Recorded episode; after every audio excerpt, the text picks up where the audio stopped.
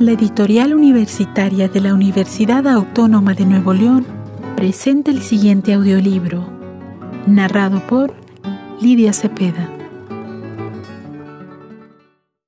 El Manchas, de Marinés Medero. 1. Javi se siente como si hubiera quedado manco, cojo, sin su sombra. Eso, exactamente eso, sin su sombra. ¿Cómo explicarlo? A veces ni siquiera se daba cuenta. Le pasaba como si fuera un anillo que uno trae en la mano durante mucho tiempo. No molesta, no pesa, está en la mano. Solo se siente su ausencia, el vacío en el dedo cuando quitamos el anillo. Así era con el Manchas, su perro. Pongamos por caso que Javi se sentaba. El Manchas se sentaba junto a él, pegadito, pegadito a su lado.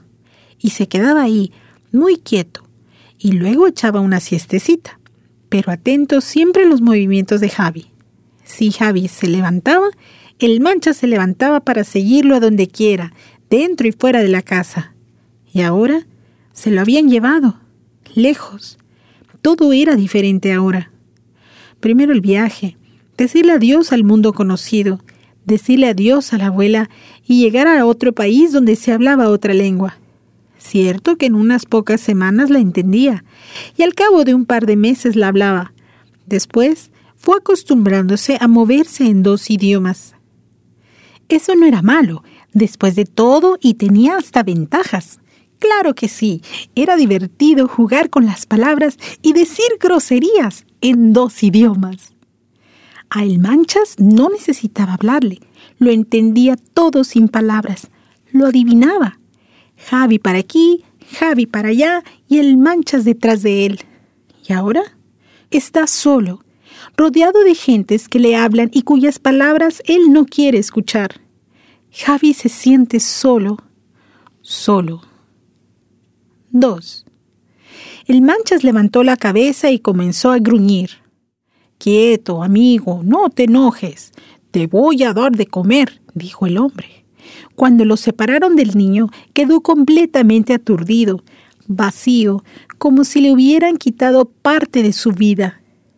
Y ahora gruñía todo el tiempo. No era un gruñido feroz de alguien que está muy enojado, sino un gruñido quedito, permanente, una especie de queja de alguien que está muy triste, porque él era una especie de prolongación de aquel niño. Había otros seres, quizás seres amables a los que el Manchas alguna vez les movió la cola con gentileza, con cierta condescendencia, pero en realidad solo Javi existió desde el primer momento. Javi tomándolo en los brazos cuando era un cachorrito, Javi dándole de comer, Javi llamándolo por su nombre. Su nombre, el Manchas. ¿Cómo lo conocía? pero solo parecía sonar cuando Javi lo pronunciaba, dicho así de un modo cariñoso, suave, diferente. Cuando Javi se iba era la ausencia, su vida convertida en una espera. Dormir y soñar hasta que de pronto los pasos, el olor inconfundible, lo inundaban de una alegría súbita y furiosa, la vida que volvía otra vez. ¿Y ahora? ¿Dónde estaba? ¿Dónde había quedado su olor? ¿Dónde había perdido el eco de sus pasos? No podía encontrar el espacio de su cuerpo, el sonido de su voz. A su alrededor bullía la gente, e incluso se dirigían a él. Estaba aquel hombre tratando de ser amable, pero él no escuchaba, no era su voz, estaba solo, solo. 3. Es necesario decidirse. El mundo es de los valientes, pero tiene miedo. La dirección, escrita en un papelito que guardaba cuidadosamente en el bolsillo. ¿Dónde estaba el lugar? Tendrá que averiguarlo. Su mamá no le iba a dar permiso. Se iría entonces sin avisarle, escapándose, como quien dice. A Javi se le hace un hueco en la panza al imaginar el susto de la madre su cara cuando llegue al caer la tarde y no lo encuentre. Javi siempre llegaba antes que ella. Jugaba con el manchas, hacía sus tareas. Después encendía la televisión para esperarla. Era justo esperarla a ella, tan joven y tan linda, ahora tan triste como si la partida y tantas otras cosas le hubieran hecho mucho daño. A Javi le hubiera gustado abrazarla, consolarla, apretarla muy fuerte en sus brazos de hombre, pero ella no se dejaba. Llegaba apurada con los mandados comprados en el súper para hacer la cena, arreglar la casa, tantas cosas que debían quedar listas para el día siguiente. Y ahora él está frente al cochinito, su alcancía, sus ahorros, dinero que había estado ahorrando para el Atari. El Atari era un sueño largamente acariciado, pero no puede dudar, el Manchas es mucho más importante. El Manchas. Por todas partes está su olor. Y en la soledad del pequeño apartamento, Javi tiembla. El cochinito parecía mirarlo, levantando su hocico tentador. ¿Lo rompería? No, quizás no fuera necesario. Él había visto muchas veces cómo su mamá introducía un cuchillo por la ranura y luego las monedas se deslizaban hacia afuera, una tras otra, y cada moneda que salía era un pequeño brinco en el estómago. El sonido metálico de las monedas al rebotar en la mesa, resbalando muchas veces hasta el suelo, lo sobresaltaba en el silencio de la tarde. 4. La tarde es hermosa. El cielo es azul, sin una nube. El sol quema fuerte.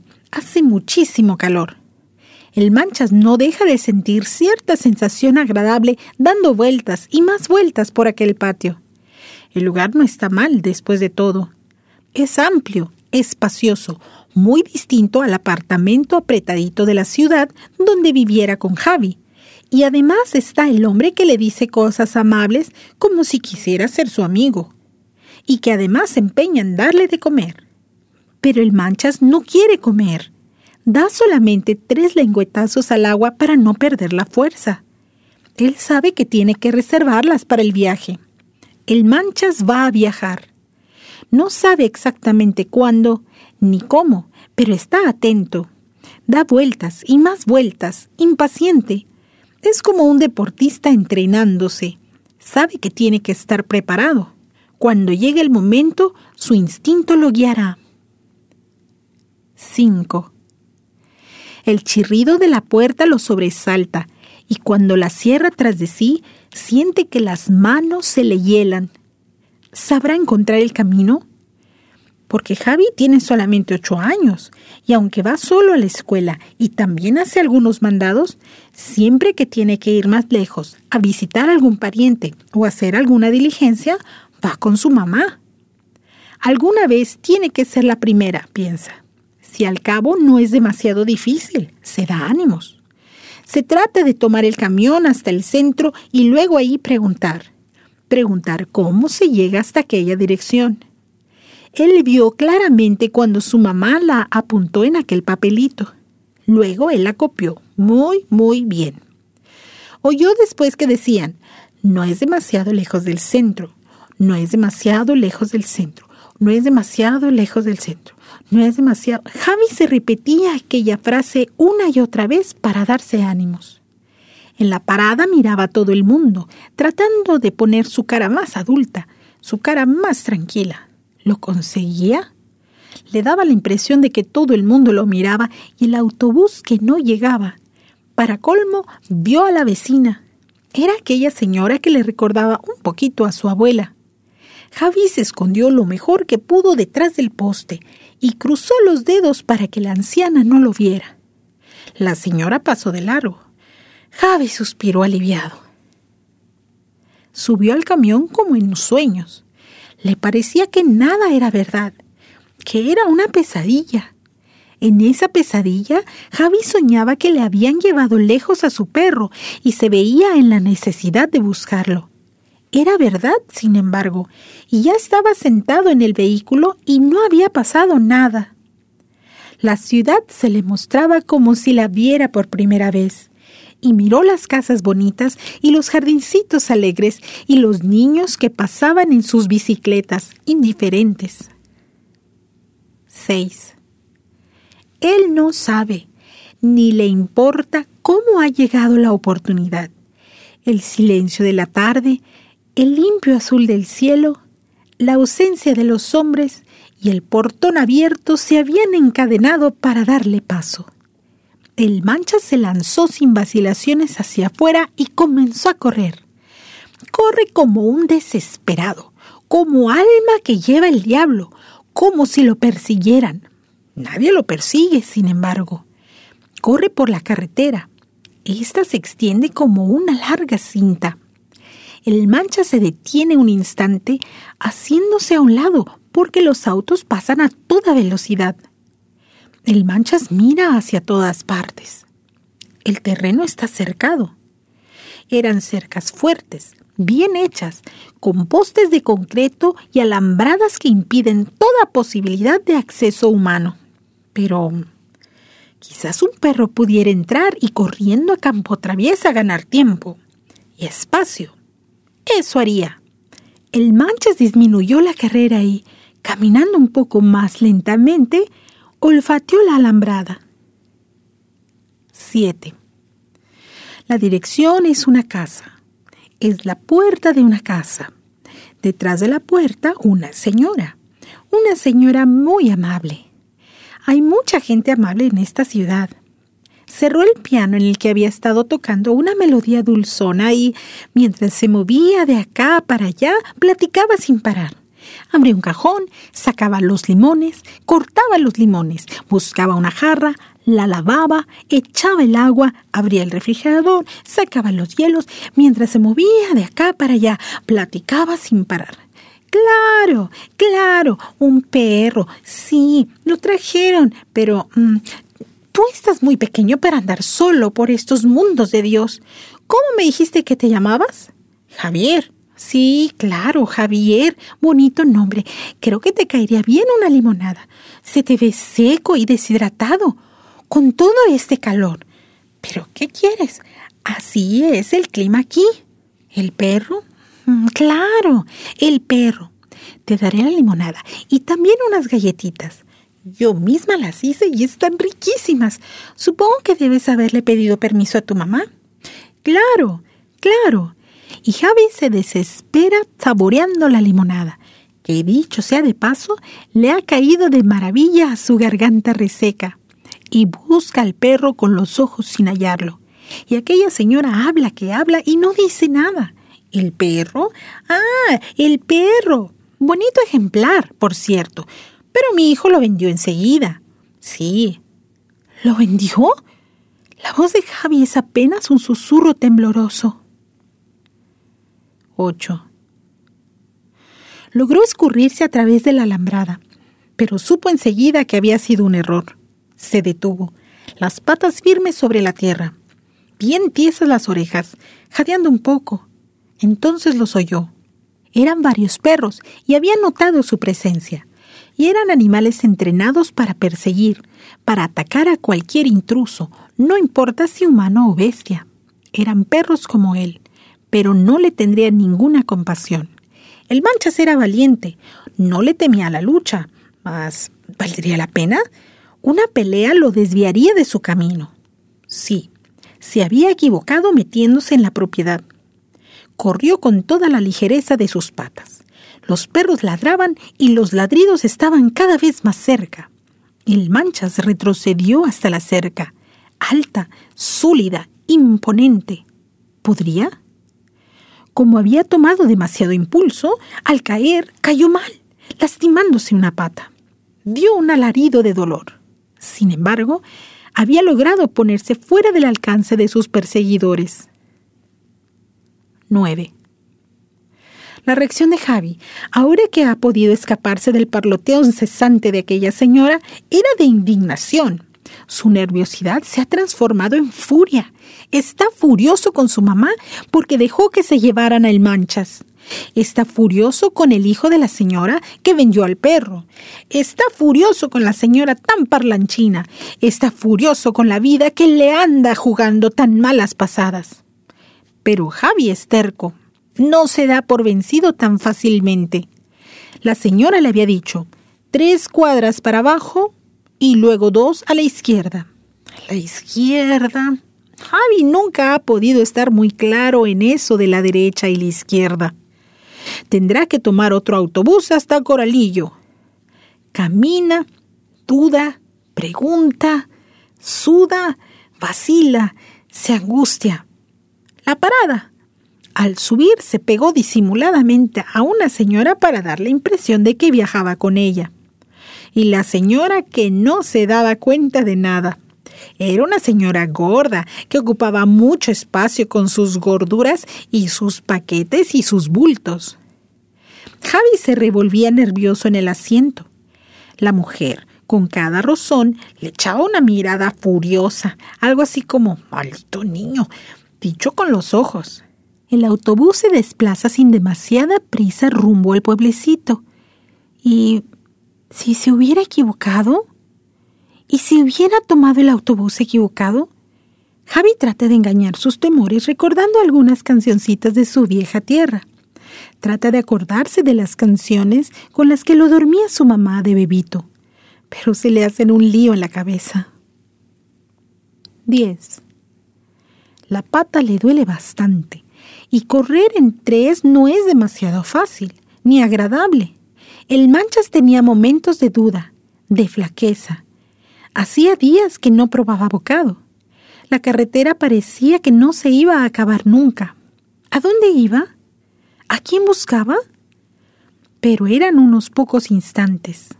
Seguía. ¿Qué es aquello? Hay más tránsito. Las calles se hacen más estrechas. Es la ciudad que comienza a anunciarse. La ciudad con sus múltiples ruidos y olores. Ahora tendrá que seguir armando el rompecabezas de su regreso debe encontrar un lugar muy transitado. Ahí, una casa, la puerta de una casa. En la casa, una señora. Luego, ¡Qué curioso! dice la señora asomándose a la ventana. Ese perro que cojea. ¿Cómo se parece al perro que vendió mi hijo? Pero no puede ser. Claro que no puede ser. Pensándolo bien, este está mucho más flaco. 11. Coralillo es un pobladito no muy grande, bonito, con sus casas pequeñas y modestas, pintadas de azul, de rojo, de blanco. Sería mejor preguntar a algún muchacho, pensó Javi, porque los adultos siempre quieren saber demasiado cuando ven a un niño pequeño y solo. ¿Sabes dónde está el pastizal? le preguntó a aquel joven que tenía cara de buena gente. Puso su voz más decidida. ¿El pastizal? Sí, el pastizal. Está allá, al final del pueblo, casi en las afueras. Javi suspiró. El ademán del joven, la frase, casi en las afueras de la ciudad, le sonaron a Javi casi en el fin del mundo. Estaba sudoroso. Los nervios y el calor le habían empapado la camisa. Pero si su perro estaba en el fin del mundo, él iría hasta allá para encontrarlo. Último. Y allí está, cansado, sudoroso, agotado, a duras penas escucha al señor que repite asombrado. Pero hombre, ahora me explico la actitud del perro. No quería comer y daba vueltas y vueltas. Yo sabía que extrañaba a alguien. Ese alguien eras tú, ¿verdad? Javi no puede contestar porque tiene un nudo en la garganta, porque las lágrimas suben y suben de alguna parte apretándole el pecho, empañándole los ojos. Él intentaba aguantarse. Los hombres no lloran. Pero era casi imposible contenerse, porque aquel hombre ha dicho que no, que no, que el Manchas no está. Ha hecho un largo viaje y al final de su búsqueda ¿Qué? Nada. Se escapó, ¿sabes? Creo que te anda buscando. Y Javi imagina a el Manchas atropellado, hecho pedazos en algún vericueto del camino.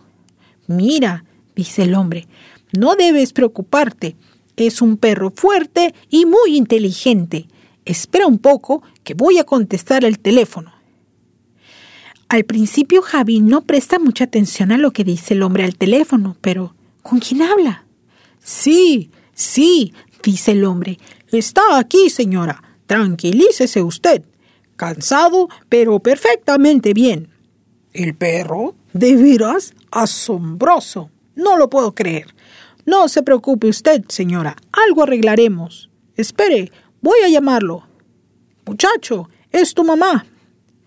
Y Javi, en medio de sus lágrimas que suben y se asoman incontenibles a sus ojos, escucha la voz joven de su madre. Se oye trémula y agitada. Hijo, el susto que me has dado.